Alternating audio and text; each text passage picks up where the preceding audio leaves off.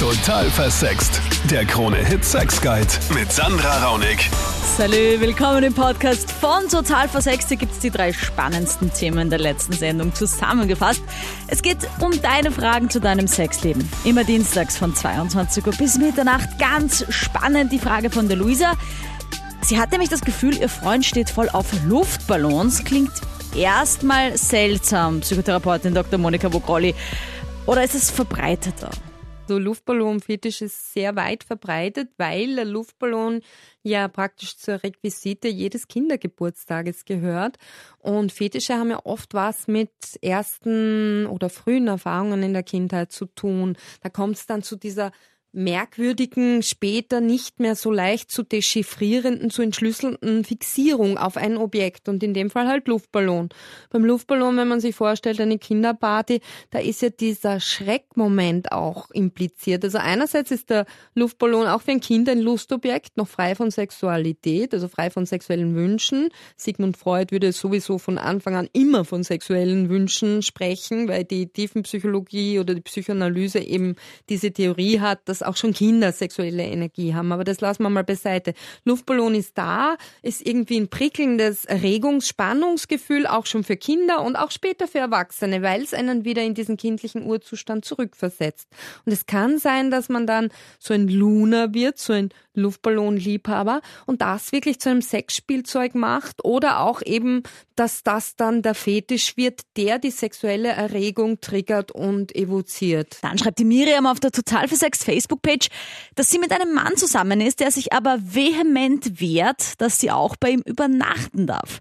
Was ist da los? Also hier liegt ein Fall von Bindungsphobie vor. Da hat jemand offensichtlich Angst vor Beziehung, Verbindung, vor Verbindlichkeit, Abhängigkeit und allem, was dazugehört. Eine Beziehung ist ja ein Package und nicht nur, was weiß ich, romantische Stunden und dann geht man wieder auseinander. Das wäre dann eine inszenierte Beziehung, die keine wirkliche Beziehung ist. In meinem Buch habe ich das Pseudo-Beziehung genannt. Wenn es aber eine echte Beziehung ist, dann wacht man auch miteinander auf, dann verbringt man auch Zeit miteinander, dann hat man nicht nur exklusive Stunden, die eben sowas von einer dramatischen oder romantischen Inszenierung haben, sondern dann ist es real life. Und da gehört auch dazu, dass man mal, weiß ich nicht, in der Nacht sich umdreht und einen Furz loslässt, kann man eh lüften, aber da gehört ja einfach das normale alltägliche Leben auch dazu. Also ich denke, ich bin mir da sehr sicher, dass es sich hier wirklich um einen jungen Mann handelt, der Angst hat, sich wirklich in der Beziehung zu verlieren und eine Bindung einzugehen, aus der nicht mehr so schnell loskommt. Das ist nämlich total spannend, weil ich kenne das ja von Freundinnen auch, die mich dann immer wieder fragen und sagen, Sandra, wie machst du das eigentlich, wenn du in der Früh dann aufwachst neben dem Mann? Man hat ja doch irgendwie Mundgeruch, man ist vielleicht nicht mehr so top geschminkt und es gibt ja wirklich Mädels, die rennen dann ins Bad, während er noch schläft und schminken sich ein bisschen und tun Zähne putzen, legen sich dann wieder hin und wachen so rosé äh, frisch Gesteilt. auf und dann ist so, mhm, ganz genau. So schaue ich nicht aus in der Früh.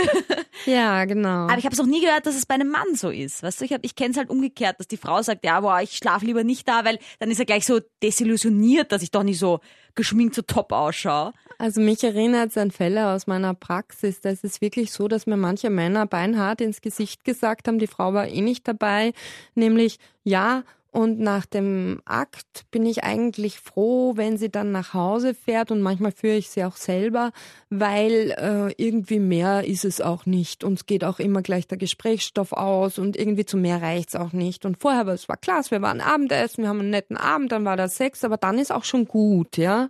Also dann ist so eine Sättigung bei manchen Menschen, in dem Fall rede ich jetzt von Männern, dass sie eigentlich nicht mehr wollen, dass sie das, was dann entstehen könnte, einfach vermeiden im Vorfeld schon. Die Hanna hat auch ein Schlafproblem mit ihrem Partner. Da geht's aber nicht ums Übernachten, sondern beim Sex hat sie das Gefühl, er schläft noch. Ja, ja. Also er ist irgendwie so also ganz er, anders und, und, und auch äh, ja, so fast ein bisschen weggetreten sehr strange irgendwie. Okay, also es ist wie so ein Schlafwandel-Dings eigentlich. Ja, also er rollt ja, sich quasi ja, so rüber genau. und sagt Sex und in Wirklichkeit. Mhm, genau. Echt arg. Mhm, Aber wie war das beim ersten Mal, wie du da mit ihm das Sex hattest? Ich meine, hast du da gedacht so, okay, es ist halt jetzt so, ich kenne ihn jetzt noch nicht genau. so gut? Na, ich dachte beim ersten Mal, dachte ich einfach, na okay, da ist er wirklich noch nicht ganz wach. So, hm, ist er jetzt aufgewacht oder, oder oder im Schlaf äh, hat sie einfach überkommen sozusagen. Aber jetzt ist es immer so in der Früh, und irgendwie, ja, finde ich das eigenartig. Ich nehme an, du hast ihn noch nicht darauf angesprochen, vor. oder? Nein, nein, das traue ich mich nicht, um Gottes Willen. Okay. So, so kennen wir uns dann doch nicht. Na, ich kenne es lustigerweise umgekehrt, nur dass es viele Frauen gibt, die diese Fantasie haben von ich schlafe noch und werde dann mhm. begattet, so, das klingt irgendwie blöd, aber halt, dein Freund hat Sex mit mir oder, oder ich, ich mhm. bin bewusstlos, gibt's ja auch, äh, ähm, mhm. und, oder aber oft ist dieses Schlafen, also dieses fast märchenhafte Disney-Ding von der schlafenden mhm. Prinzessin, die dann vom Kuss des Prinzen quasi erst aufgeweckt wird.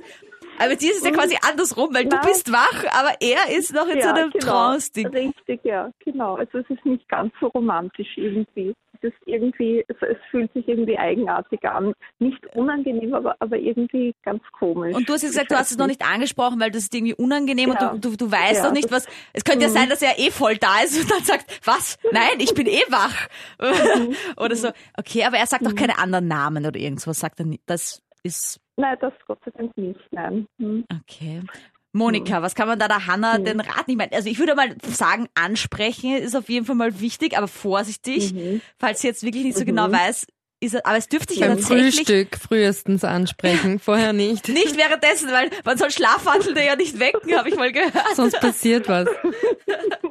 okay, aber gut, es ist anscheinend ein Unterschied zum ja. Sex am Abend, mhm. das heißt, ja. es gehört angesprochen ja, und vielleicht weiß es ja gar nicht. Du? Aber hast du schon mal gesagt zum Beispiel, äh, du, der, der Sex heute in der Früh war aber gut. Da hat er nicht gesagt, zu was mhm. wir hatten Sex. Also das, das ist auch nicht. Hat er dann keine Amnesie, das heißt Gedächtnisverlust? Na, ich habe es noch nie angesprochen. Also hm. Probiert das mal, weil vielleicht weiß er gar nicht, dass ihr Sex ja, hatte. Ja, vielleicht ist es wirklich so ein schlafwandlerischer, so ein Somnambulent okay, Somnambulismus ist das Schlafwandeln, ja.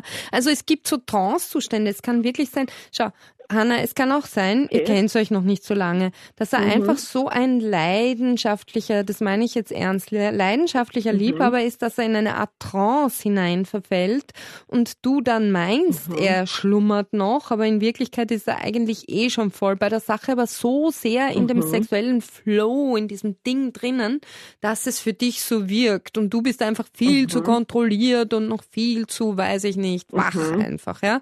Also es kann okay. sein, dass es einfach seine Art ist, Sexualität zu leben, ja, und dass da gar nichts Schlimmes mhm. oder Komisches dran ist, oder eben gewöhnungsbedürftig. Deswegen, mhm. wie die Sandra gesagt hat, das ist eh, eh immer Tipp Nummer eins, den kann man immer anwenden, ansprechen in mhm. einer Beziehung, behutsam, mhm. achtsam, aber durchaus zur Sprache bringen. Danke, danke, danke für die vielen spannenden Fragen in dieser Woche. Ich freue mich schon auf die nächste. Da geht's wieder los am Dienstag ab 22 Uhr mit Total Versext. Bis dahin klick gerne nochmal auf äh, YouTube rein. Auch da heißt mein Kanal Total Versext. Lass mir dein Abo da.